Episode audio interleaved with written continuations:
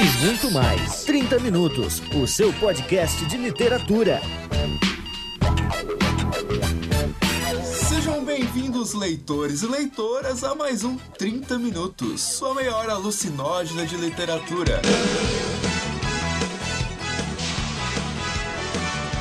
Apresentação, Vilto Reis, editor e idealizador do site Homo Literatus. E junto comigo, não tenho a presença magnânima de Gustavo, mas tenho sim a presença de Jefferson Figueiredo, co-editor do Homo Literatus. E aí, pessoal, tranquilo? Estamos aqui, Vilto e eu, hoje para falar sobre um grande assunto, o melhor assunto. Simplesmente vamos falar do autor japonês mais famoso e mais pop do momento. Simplesmente é ele, Haruki Murakami. Música pop japonesa.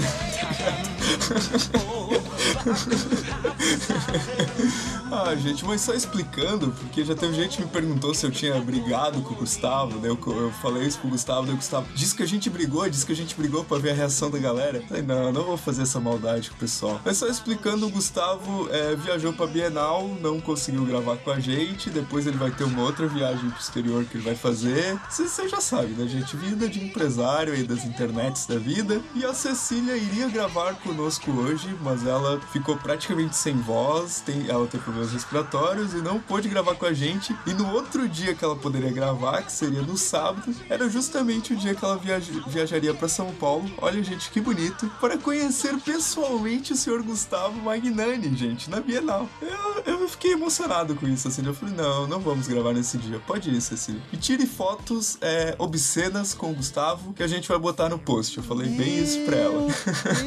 Eu, gente, eu aqui, como amigo da Cecília, gostaria de dizer, Vilto, menos. E, gente, o Vilto me contou essa história antes, e eu só tenho uma coisa a dizer. Eu sou da teoria que o Vilto matou os dois e enterrou os corpos. Tudo bem. Muito bem, minha gente. Depois desses recadinhos aí, vamos para o podcast.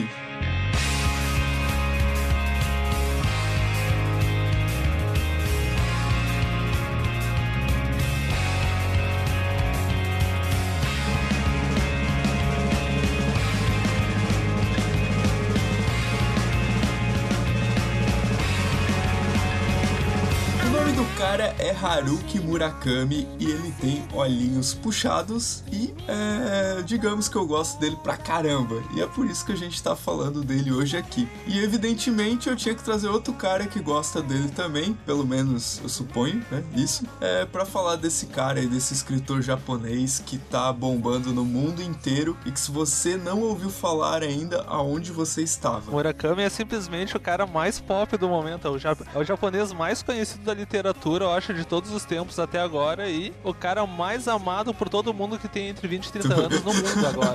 tu foi bem fanboy nessa aí, mas beleza.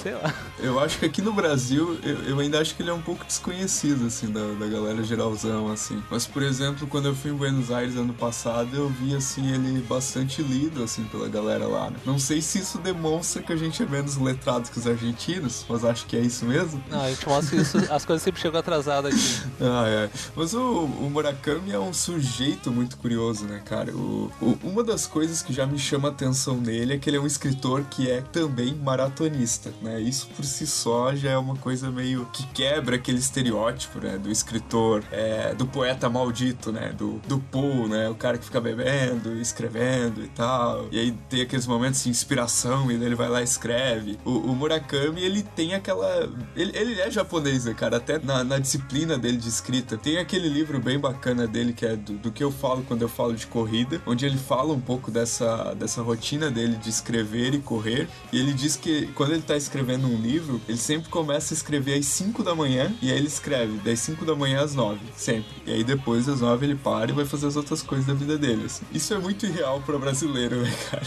Ah, isso é muito irreal mesmo. Eu, eu não, não sabia disso até agora e sinceramente tô impressionado, cara. Alguém levantar às 5 da manhã para fazer isso. Meu, das 5 às 9 que nem um soldadinho.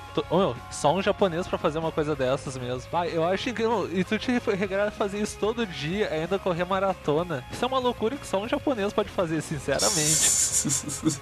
é um ato meio kamikaze, assim, né? Eu não sei o que é mais kamikaze. se é, se é escrever o romance que nem ele escreve, ou correr a maratona que nem ele corre. Ou os dois ao mesmo tempo. E, e esse cara, além de ser maluco com esse negócio das corridas, né? Ele tem uma história muito curiosa, né? Que ele tinha um bar em Tóquio, né? Um bar de jazz em Tóquio chamado Peter Cat.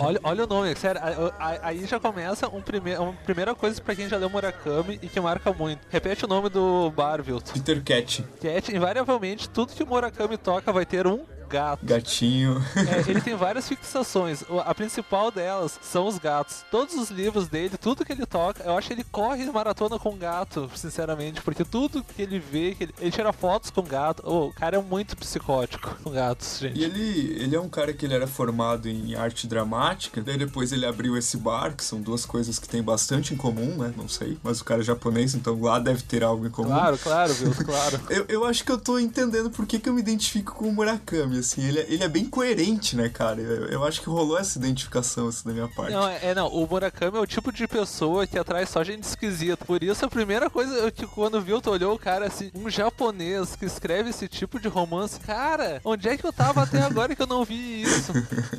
Pô, sinceramente, eu acho que o próprio Kafka, se visse o Murakami, ia perguntar quem era aquele esquisito. E olha, gente, o Kafka não é o cara mais normal que existiu na face da Terra para dizer isso de, de outra pessoa, gente. Não, olha só, o Murakami, depois de ficar à frente desse bar entre 74 e 82, ele, é, no, no finalzinho desse período do bar, ele escreveu um romance, ganhou um concurso, é um romance que em inglês é, eu não vou pronunciar, desculpa, gente. Ah, pronuncia aí, meu, por favor, eu, eu quero que todo mundo ria da tua pronúncia. Não, cara. É... Ah, não, deixa isso em favor da Cecília e do Gustavo e de mim, por favor, faça isso. Ah, é um livro que ele lançou em 79, que saiu em inglês em 79, e ele ganhou um concurso pequeno que tinha lá no Japão. Depois ele escreveu mais um romance, e, e aí fez determinado sucesso ali no Japão, mas aí ele chegou a um ponto assim, né? Ele ainda tava no bar, ele e a mulher dele, e ele chegou a um ponto que ele parou e disse: pô, se eu quero realmente escrever um romance bom, eu tenho que me dedicar a isso. E aí foi quando ele abriu mão do bar, assim. E aí veio, cara, uma carrada de romances, assim, porque o bicho escreve pra caramba também. Não, e tem, não, tem uma coisa que eu acho engraçada, que, tá, ele escreveu esse primeiro romance, mas eu li no, em algum lugar que eu não lembro agora. Ótima fonte, né? Algum lugar que eu não lembro agora. Gente, usem isso no TCC de vocês, acho que é uma ótima fonte. É que eu já li tanta coisa dele que eu não sei nem mais as fontes de onde eu li, mas eu lembro que não foi mais de uma fonte que eu li que, e eu acho que numa entrevista ele mesmo fala que ele simplesmente estava um belo dia vendo um jogo de beisebol. Eu lembro o nome da equipe de beisebol, que é o Yakult Shallows, alguma coisa assim. E ele viu o cara dar um, uma tacada e ele pensou: Poxa, cara, eu poderia fazer um romance. Ou seja, no momento mais propício, tu lá vendo jogo de beisebol, de boa, e o cara bate. Gente, eu poderia fazer um romance. Tu pode imaginar que, que o cara que nem esse vai escrever. Um cara coerente que nem esse. Esqueça a normalidade, esqueça o corrente ou qualquer coisa do tipo. Gente, vai vir uma maluquice muito certa do cara. Mas é uma maluquice muito legal e muito assustadora, né, viu? Como é que é o nome do, do time de beisebol? Yakult Shallows, Swallows, sei lá. Um país que tem um time de beisebol com o nome de iogurte não pode ser levado a sério. Ah, é? Tem certeza? Cara, isso explica muita coisa sobre o Murakami. E sobre o Japão e porque o Murakami é japonês. Mas tem um detalhe importante também sobre o Murakami, é que ele é um cara muito influenciado pelos escritores americanos, né? Pela geração Beat, por o Fitzgerald, por Truman Capote, por Raymond Carver. Então, eu acho que isso transparece um pouco na estrutura do romance dele, assim. Se tu pegar outros escritores japoneses também do século XX, o Mishima, Kawabata, que são mais, eu diria que mais japoneses, menos cosmopolitas como o Murakami, eles têm uma estrutura assim que, que soa para ti mais diferente assim. O Murakami ele tem uma estrutura mais ocidental com as loucuras japonesas. Né? Eu sinceramente não conheço tanto de literatura japonesa, eu conheço Kazimburo Oi, mais algumas coisas, mas ele não me soa tão ocidental, mas ele soa ocidental, ele soa bem americano, mas também ele não soa assim tão japonês que nesses autores que tu citou. Isso eu acho que torna ele um cara tão interessante porque ele é japonês, mas ele não é tão japonês, e ele é ocidental ao mesmo tempo, mas ele não é ocidental demais que ele perca a característica de ser japonês. E talvez por, por essa esquisitice que ele não é, ele é uma coisa e outra, e não é as duas coisas que ele cria todo essa esse ambiente estranho, mas também que chama atenção em volta dele. E eu acho que isso que é legal, ele consegue juntar tudo, mas ele também consegue não perder a identidade dessas coisas. Tanto que ele também chegou a traduzir, eu acho, o Fitzgerald e o Truman Capote, se eu não tô enganado. É, o Fitzgerald eu tenho certeza, mas o Capote eu não sei. O romance, para quem pode estar se perguntando, o Murakami tem um romance assim que é um best-seller assim, quase, quase que desconhecido assim, lá no Japão. A gente poderia dizer que o Murakami é o Paulo Coelho bom do Japão, porque o cara vende muito, muito, muito livro, a diferença que entre ele e o Paulo Coelho, que o Paulo Coelho, ah, vamos, vamos ignorar o Paulo Coelho, mas o Murakami é incrível, cara, ele consegue vender livro assim pra chuchu, gente. O, o Norwegian Wood, que é o romance dele mais vendido lá no Japão, sim, é o nome da música dos Beatles, Norwegian Wood, é um, é um romance que vendeu simplesmente 4 milhões de cópias no Japão. No Japão, gente, no Japão. Isso gente. é o equivalente a um exemplar do livro para cada família japonesa, cara. Consegue, assim, tipo, ter noção do que, que é isso, cara. É muito livre. E é só no Japão, entende? Tá, o Japão não é um país normal. O, o Japão tem vários viltos lá. Então isso não dá pra levar como parâmetro pra nada. Mas agora vocês têm noção do que, que só no Japão o nosso Japinha é, cara. O cara simplesmente. Eu não consigo imaginar alguém vender 4 milhões de livros em qualquer lugar, mesmo nos Estados Unidos, gente. E ainda mais 4 milhões de um livro que aparentemente não tem um título que diz alguma coisa. É o nome de uma música dos Beatles, gente. Mas o cara simplesmente conseguiu. Nossa, gente gente. Me falta palavras, gente. Me falta palavras. O Murakami, ele vem sempre sendo citado nas listas, né? Nas últimas listas aí, como candidato a vencer o, no o Nobel de Literatura, né? Mas eu tenho uma teoria, meu amigo Jefferson. Ai, ai, ela vem. Ó, gente, por favor, sentem-se, porque quando viu, tem uma teoria. Rufem os tambores, por favor. Som de tambor.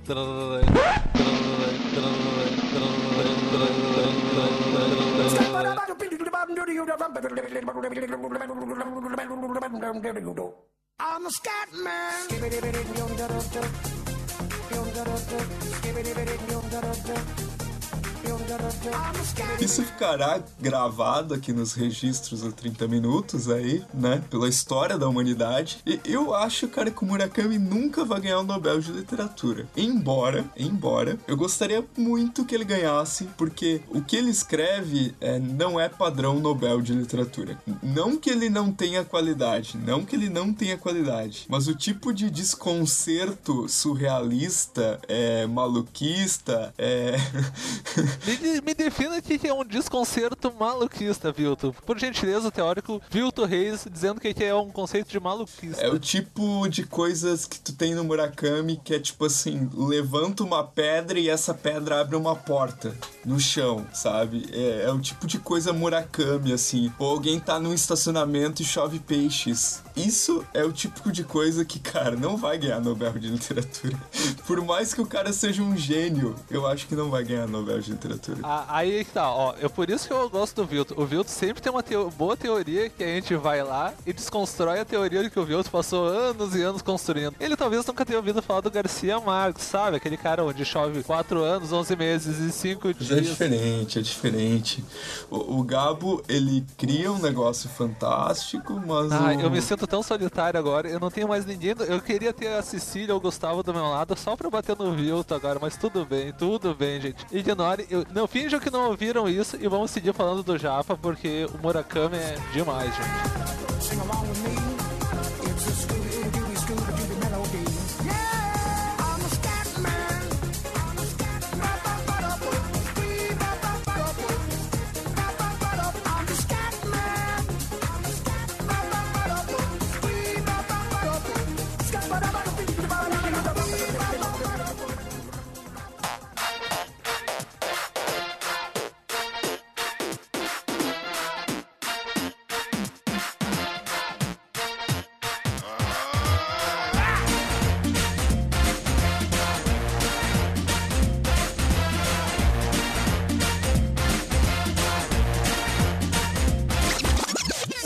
Falou aí bastante sobre o Murakami, mas vamos falar de uma coisa que é mais bacana que o Murakami, na minha opinião, que é a obra dele, né? Afinal, é por isso que a gente tá gravando um podcast sobre ele, né? Não, não sobre a vida dele, mas sobre aquilo que ele escreveu, né? E eu queria começar também nesse tópico sabendo do meu amigo Jefferson qual foi o primeiro livro do Murakami que ele leu e como ele chegou até esse livro. Bah, a história de como eu cheguei nesse livro, eu acho que ela é meio estranha, mas ela é uma história assim a la Murakami mesmo. Era uma vez uma pessoa andando de ônibus e ela se, sentada, feliz com seu livrinho na mão. Quando ela, uma pessoa na frente dela senta com um livro chamado Caçando Carneiros. Você olha para a pessoa, você olha para o livro, você olha para a pessoa de novo e pensa: que maluco é esse? Só que aí que tá. Durante uma semana a pessoa senta três, quatro vezes na tua frente e tu começa a pensar: tem alguma coisa errada aqui, gente. Mas tudo bem. Depois aí passa uma semana, duas, três, passa uns dois meses e tu encontra a mesma pessoa, só que com um outro livro que com um título muito estranho chamado Kafka Beira-Mar. Aí eu, não, não, tudo bem. Isso é o limite do absurdo. Então eu olhei assim, olhei o nome do cara, passei uns 10 minutos tentando anotar o nome japonês, porque não é meu forte, e fui na biblioteca e tirei o primeiro livro que eu vi, que é o Caçando Carneiros. Gente, eu tive certeza que eu tava num romance escrito por aquele cara, porque a minha história é tão absurda quanto os romances dele. E assim, eu cheguei no Murakami, numa, numa história murakamiana. ah, eu não li esse Caçando Carneiros aí, mas o, o título é simplesmente genial, cara. Genial. E, e, gente, vocês podem pensar que é uma metáfora, é algo muito mais profundo. Ele quer dizer. Não é um. Não, não desistam, não, não pensem nisso. Sim, o livro é basicamente uma pessoa caçando carneiros. Mas, mas eu, eu acho válido fazer uma observação, Jefferson, que a gente tá falando, ah, o cara é maluco, o cara é doido, etc. Mas quando tu leu os livros dele, tu sente uma conexão humana, assim, algo de por baixo daquela, daquela coisa, daquela maluquice se tu sente uma linha assim de humanidade, puta, muito forte, sabe? Não, isso é verdade. O Murakami talvez seja aí, pelo menos, dos livros que eu li dele até agora. E eu fico pensando que é a maior característica dele, que talvez seja o mais assustador, seja isso. A gente chamou ele de um maluco, e realmente, ele é meio maluco se você, quando a gente lê os romances dele, mas ele é um maluco que nos traz tão próximo dele, e ele consegue nos passar um sentimento muito estranho de proximidade, mesmo nas situações mais absurdas, mesmo quando chove peixes do céu, a gente consegue consegue sentir um calor humano e um sentimento de proximidade, principalmente com, pessoa, com as pessoas que estão vendo aquilo, que chega a ser assustadoramente prazeroso, mas não deixa de ser assustador. Talvez seja aí o, o motivo dele ser tão pop e dele ser tão lido, porque ele é absurdo, mas ele é um absurdo tão real que tu não sabe se realmente é absurdo aquilo ou não, e tu fica nisso e quando tu vê, tu já leu 600 páginas, que é outra característica dele, não sabe escrever livros curtos. Mas a leitura é muito fluida, né, cara? O, o, texto dele é fácil. Talvez isso explique também por que, que ele é tão vendido, né? Tem esse detalhe. Ah, é verdade. Pra quem já leu outro autor japonês, normalmente a gente pensa em autores japoneses, eles usam uma linguagem toda bonita, ah, quase poética. O Murakami não tá preocupado em usar uma grande linguagem. A linguagem, eu vi uma, numa entrevista dele no, num festival espanhol que ele fala que linguagem é instrumento. O que ele quer é contar uma história. Por mais maluca que seja, ele quer contar uma história. E é uma história história muito gostosa de ler. E, e, é gostosa porque ele fala da comida, ele fala da, da música que ele tá ouvindo, do cheiro que ele sente. É, quando a gente vê, a gente tá. É quase um personagem do Murakami, porque a gente sente o gosto da comida que ele come. Mesmo que seja comida japonesa, que não é muito boa, a gente sente o gosto, gente. E é muito divertido. Isso é engraçado, né, cara? A tua, a tua relação com a literatura, como muda a tua vida, né? Porque eu não tinha contato nenhum, cara, com a, a, a própria cultura japonesa, assim. Meu contato é de um ano e meio, dois anos pra cá, assim, de me interessar, sabe, pela cultura japonesa. E eu comecei com isso é, pelo Murakami, assim. Depois eu fui ler outros autores. Hoje eu considero o Mishima ao lado do Kafka o meu autor preferido, sabe? Tá acima do Murakami. Mas eu, eu sempre gosto de voltar ao Murakami, cara. Sai, viu? Sai desse podcast e me deixa sozinho. Tu comentou, acabou de cometer a maior heresia dizer que Murakami é menor do que alguém. Sai desse podcast. Me desculpe. Ah, é. No quarto do, do Jefferson tem um santinho do Murakami que ele acende vela, tá ligado? Sem comentário. e do teu tem uma baratinha. a barata deve ter mesmo, cara.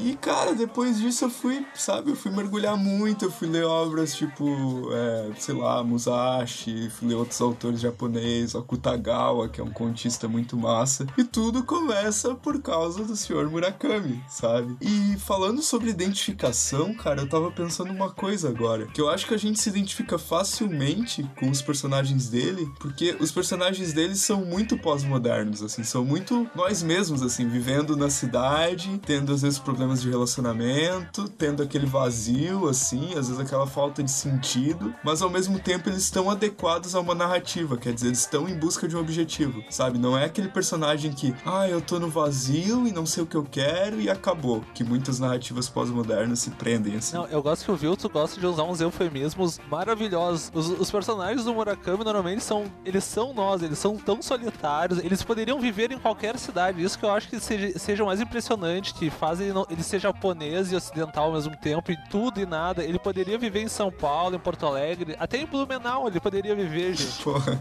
que comentário desnecessário. Ele é um cara urbano que em qualquer parte do mundo tu poderia reconhecer aquela paisagem, aquelas pessoas, os mesmos problemas. E, nisso ele é muito pós-moderno e ele consegue se aproximar da no... de uma geração assim que nem a minha, do Vilto, assim, de pessoal que tem de 15, 16 anos até 30 anos, que todos nós passamos pelos mesmos problemas, pela, pelos problemas de relacionamento, vivendo numa cidade e ao mesmo tempo viver sozinho. E o Murakami sabe nos passar isso muito bem. E que às vezes me dá muito medo. E sem ser chato. E sem ser chato, que é uma característica importante. É, ele não vai ficar que nem os, os franceses que o Vilto adora, uh, filosofando. Não, gente, ele vai mostrar a pessoa ali naquele cotidiano de uma maneira. Ele vai mostrar uma coisa triste de uma forma alegre, o que chega a ser assustador, gente. Mas é muito legal mesmo. Mas Vilto, tu tá falando, tá falando, tá falando, e tu não disse qual foi o primeiro livro do Murakami que tu leu e por que tu leu o primeiro livro do Murakami. Então, é, como eu cheguei ao Murakami, é culpa, né, de um cara que eu levo no peito, que se chama Eric Novello, que é um escritor que eu adoro, de São Paulo, que já, já participou do 30 Minutos, que eu tô tentando lembrar qual é o número do episódio, mas eu não vou lembrar. é... Gente, o, o Vilto leva um homem no peito. Só tenho esse comentário a fazer em nome da Cecília. Levo, Prossiga. cara, levo, levo no coração. E o, e o Eric, é, eu e ele temos uma sintonia de referências literárias, assim, tipo, geralmente o que ele gosta, eu gosto. Quando ele me indica um negócio, provavelmente eu vou gostar. E o Eric, eu sempre via muito o Eric falando do Murakami, né? Da mesma forma eu cheguei ao Paul Auster através do Eric, assim. E o, o Murakami, o Eric sempre falava dele, pá, tu tem que ler, tu tem que ler, tu tem que ler e tal. E um dia eu resolvi ler. E aí eu peguei o livro chamado, assim, ó, ó, gente, ouçam esse título, assim. Vejam que aula de como dar um título para um livro. O título é Minha Querida Sputnik. Pensa tu tá passando na livraria e tu, tu corre o olho, assim, num título desse. Cara, tu tem que parar pra ver o que que é. Gente, gente, que que eu Olha a maluquice que tá surgindo. Vamos deixar o cara da baratinha falar pra ver onde é que ele vai chegar. Prossiga. E cara, Minha Querida Sputnik é um livro assim fantástico do Murakami, só que é um dos livros mais realistas dele que eu li, assim, não tem muito essa maluquice que a gente tava comentando de outros livros do Murakami. Ele tem uma cena, assim, que obviamente eu não vou contar qual é, porque é, uma, é, um, é o ponto nevrálgico do livro, assim, essa cena é, que tem uma dose surrealista, assim. Não, a, a, outro, outro eufemismo do Vilto, uma dose surrealista. Eu não vou entregar a cena, mas qualquer pessoa que lê aquilo e tá vindo uma narrativa na, é, realista que nem aquela e lidar com aquela cena de parei, opa, esse cara tem problemas, sérios problemas, porque todo livro do, do, Murakami, por mais realista que ele seja, como esse, por exemplo, a minha querida Sputnik ou Norwegian Wood, ele sempre tem uma maluquice. Se não é no enredo, é um dos personagens. Sempre tem um personagem que ou ele é maluco ou ele tá prestes a ficar maluco de alguma forma. Não, e aí eu li o e-mail querido Sputnik, li muito rápido, cara, li muito rápido, assim, foi apaixonante, assim. Eu tava numa época que eu tava lendo muita literatura beat, assim, e esse é um dos livros dele que mais faz referência, assim. Então, de cara, o Murakami me arrebatou, assim. E logo eu tava lendo Norwegian Wood também, depois fui atrás de outros livros dele, que a gente vai falar ainda no próximo tópico. Mas foi, foi assim, cara, que eu cheguei no Murakami. Não, e tem uma coisa que eu acho genial no Murakami, que são os títulos dele no geral. Ele tem um título que eu, eu de um livro que eu ainda não li, mas eu, eu fico curioso só pelo título, que é Crônica do Pássaro de Corda. Gente, isso é um título de um livro. que, que tu espera de um livro chamado Crônica do Pássaro de Corda? Esse é de contos, não é? Se eu não me engano. Não me importa, gente. só, só, um título desses. O Minha Querida Sputnik também já é um título que pra mim já me chama muita atenção. Mas tem um outro que é de um livro que a gente vai falar, eu acho que acabar falando depois, que é o Kafka Beira-Mar. Gente, eu, não, eu, eu lembro quando eu vi a primeira vez esse título, eu sentei, coloquei a mão no queixo e pensei, gente, não existe limite pra loucura, gente. E quando eu li, eu pensei, ah, ele vai ter que colocar o Kafka. Não, ele cria um personagem que se chama Kafka. Kafka Tamura. Kafka Tamura. Um menino de 15 anos que se chama Kafka Tamura. E ele se auto-intitula Kafka. Ou seja, uma pessoa de 15 anos que se auto-intitula Kafka, ou é o Vilto, ou é alguém muito fora da casinha. Não existe mais nada além disso, gente. Só tenho isso a dizer, me desculpe. Mas então vamos pular pro próximo tópico já, Jefferson. A pergunta aqui que eu tô me coçando para responder que é qual obra do Murakami você mais gosta? Hum, bah, é, é, difícil. Bom, essa é uma pergunta que, para quem já leu, assim, pelo menos dois livros do Murakami, já fica difícil de responder, porque mesmo os, os livros, assim, deles que não são tão porrada, eles são porrada de alguma forma, e tu sempre fica com aquela coisa, tipo, e agora, gente? Mas eu vou escolher um que eu acho muito, muito legal. Foi um dos últimos que eu acabei lendo, que eu acabei de citar, que foi o Kafka Beira-Mar. Gente, é um livro mais angustiante e mais divertido divertido que tu pode ler na tua vida. É simplesmente genial. Acontecem umas coisas muito cotidianas, como pessoas abrindo portais com pedras, chover peixe, um, temos um senhor de 60 anos que fala com gato, temos um personagem que se chama Kafka, ele tem 15 anos. Uh, vamos pensar o que mais. mais. Tu lembra de mais alguma coisa do tipo? P posso citar uma assim escandalosa desse livro, cara? Ah, já sei. Cita. Tem um personagem que se chama Johnny Walker. Não, e além do personagem chamado Johnny Walker, tem um outro que se chama Coronel Sanders, que é uma outra marca. E não bastando essa maluquice, ele, ele mesmo diz que ele não é um personagem, ele é um conceito. E ele não é Jesus e nem Buda. Isso é muito foda, velho. Sério. Não, mas e, e, não, eu tenho uma fala que eu anotei. Um dia eu tava lendo no ônibus, eu quase morri anotando isso, mas eu acho simplesmente genial esse personagem, o Coronel Sanders, falando pra um outro personagem também, muito, digamos, a la Vilta, excêntrico que ele fala simplesmente o seguinte: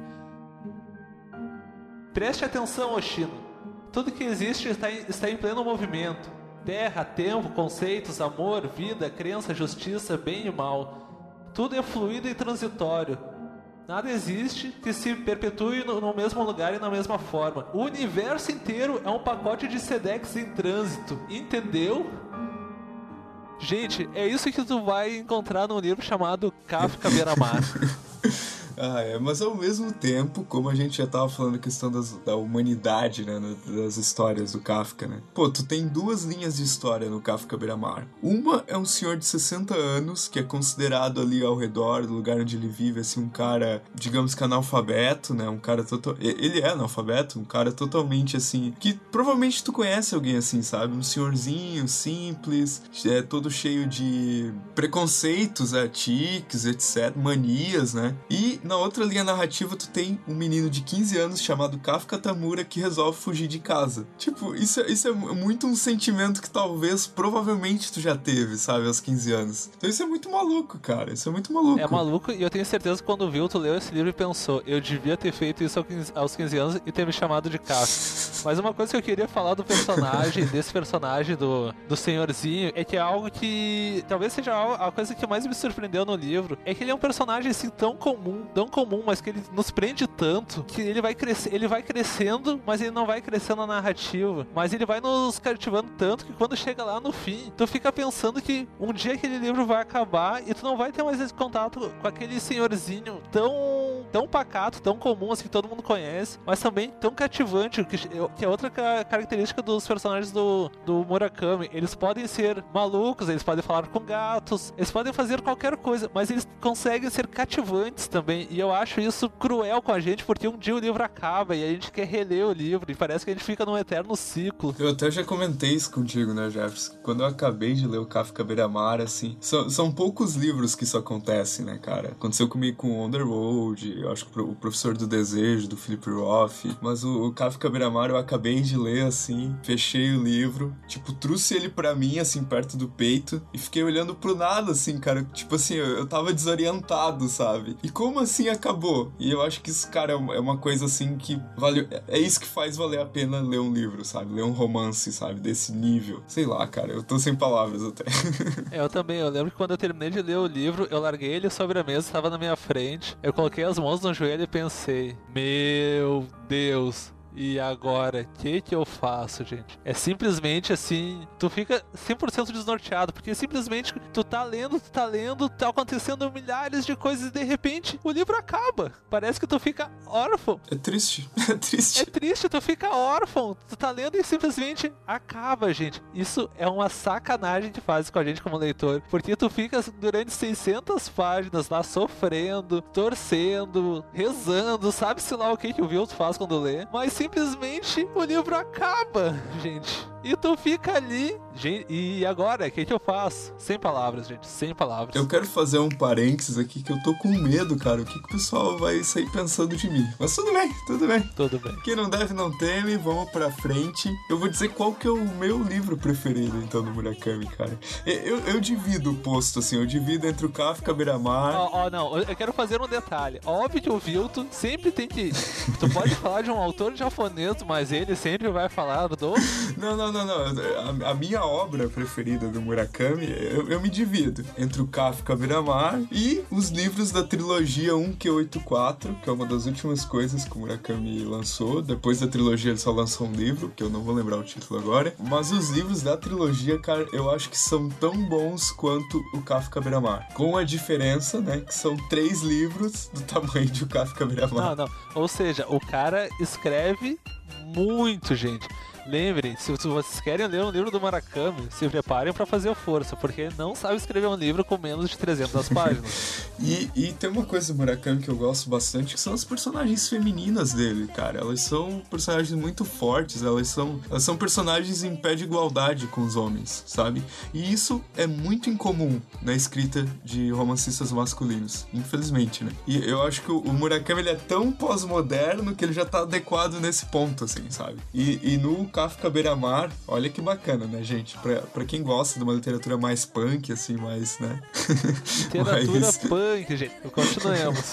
mais de ação, assim. No 1Q84, tu acompanha duas histórias, né? De uma assassina de aluguel, né? Pra quem gosta de história de ação. E de um ghostwriter, né? Que pra quem ama literatura, cara, tem tudo ali, assim. É uma história muito maluca, sabe? Tipo assim, logo na primeira cena já é uma coisa totalmente maluca, já é uma Tipo assim, o Murakami já tá questionando a realidade, tu entra numa dimensão diferente. É, é inspirado no livro 1984 do George Orwell, mas é só uma referência, assim, bem vaga, não é uma coisa que, tipo, ah, ele fica o tempo todo parodiando ou, ou usando as leis do livro do Orwell. Não, é só referência, sabe? Cara, é muita maluquice, assim. Tem muita coisa de Alice no País das Maravilhas também nesse livro. Gente, é muito bom. Não sei mais o que falar. Gente, vocês viram que ele só falou coisas fora da casinha. Então, já sabemos o que esperar do Vilto e também sabemos o que esperar do, do livro que o Vilto escolhe como seu preferido.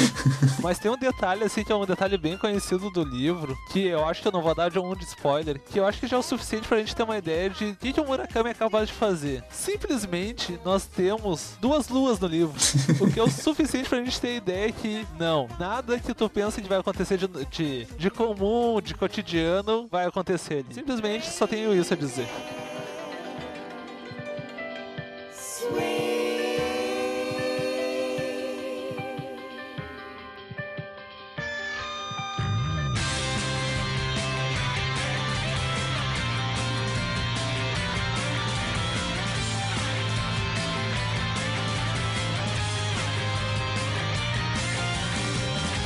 Então, minha gente, esse foi o podcast sobre Murakami, um podcast diferente, né? Sobre um autor diferente. E eu espero que vocês vão atrás do Murakami, que vocês tenham se interessado. Se vocês acharem que não é o estilo de vocês, tudo bem. A gente está aqui para apresentar escritores diferentes, novos autores. E eu quero agradecer mais uma vez a presença do meu amigo Jefferson, co-editor do Homo Literatus. Esse é um dos caras que carrega o piano, tá, gente? Eu sou o peão do Vilto. Não, não, gente, não é peão, cara. Eu é um dos braços direitos do Homo Literatus, tá? Falou, ficou bonito agora, né? Nossa, fiquei com medo agora, gente. Por favor, não pensem nada estranho com isso. Não, eu queria agradecer por estar mais uma vez aqui no, no podcast e queria agradecer muito por fazer esse podcast sobre esse cara que simplesmente é um cara muito, muito impressionante. Me faltam palavras para definir o Murakami. Só tem uma coisa para dizer para vocês: leiam Murakami, gente, porque simplesmente o Japinha tira a gente do eixo e é bom a gente sair do eixo de vez em quando. Então, a gente chamou ele de maluco, de tudo que é coisas, mas leiam os romances dele. Que nem a gente gosta de falar que leiam, leiam Saramago, leiam Garcia Marques, mas leiam, gente. A gente se torna mais humano nesse momento e queria agradecer pro Vilton mais uma vez de estar aqui e leiam Murakami. Só tem isso a dizer. eu ia fazer minhas considerações finais, cara, mas eu acho que o Jefferson já falou tudo, cara. É, geralmente eu e ele não concordamos em muita coisa, mas sobre o Murakami a gente concorda, que é um fato raro. O que quer dizer que simples, simplesmente ou o Murakami é uma, realmente um maluco, ou que o mundo realmente está de cabeça para baixo. Quem sabe nós não estejamos vivendo num mundo escrito pelo Murakami? Não sei. Socorro, não. No mundo, no mundo escrito pelo Murakami eu sentiria amor pelo Vilto e eu não vou ter essa, esse sentimento baixo, gente. Ai, ai. Então é isso, minha gente. Eu quero dar, deixar dois recadinhos aí antes de encerrar o programa. O primeiro é que, como vocês devem ter percebido, nós estamos nos aproximando do cast de número 50. E óbvio que a gente vai fazer alguma coisa de especial. Então, a única coisa que eu vou pedir para vocês é que vocês mandem mensagens aí, comentários do podcast, é, ou e-mails também, pro e-mail que tá no post, é, falando sobre 30 minutos, falando sobre o que vocês gostam, o que não gostam, o que acham engraçado, é, ou comentando sobre esses últimos programas que a gente vai pegar mais comentários, que a gente vai fazer uma edição especial pro cast 50. Não vou dar muitos detalhes sobre como vai ser. Música de suspense. e o último recado que eu quero dar, né, é um merchanzinho da minha parte. Quero dizer que vai estar o link aí no post é, da revista Flaubert, que na sua sexta edição, para quem não conhece a revista Flaubert, é uma revista que publica contos de contistas, alguns já reconhecidos, outros contistas iniciantes. E eu debutei literariamente, considero assim, com um conto na última edição, edição número 6, um conto chamado Amores Invernais do Sul. Não sou tão louco quanto o Murakami, mas também tem umas loucurinhas a lá, a lá Vilto, assim, no conto. Então, se vocês quiserem ler, tá aí o link no post. Gente, leiam. O Vilto debutou. É um momento muito marcante na nossa vida, então leiam, por favor. Sentiram a ironia do comentário, né? Mas tudo bem, tudo bem. Não ouvi nada, não ouvi nada. É isso aí, minha gente. Ficamos por aqui e até semana que vem. Esse mesmo canal, esse mesmo canal. que merda.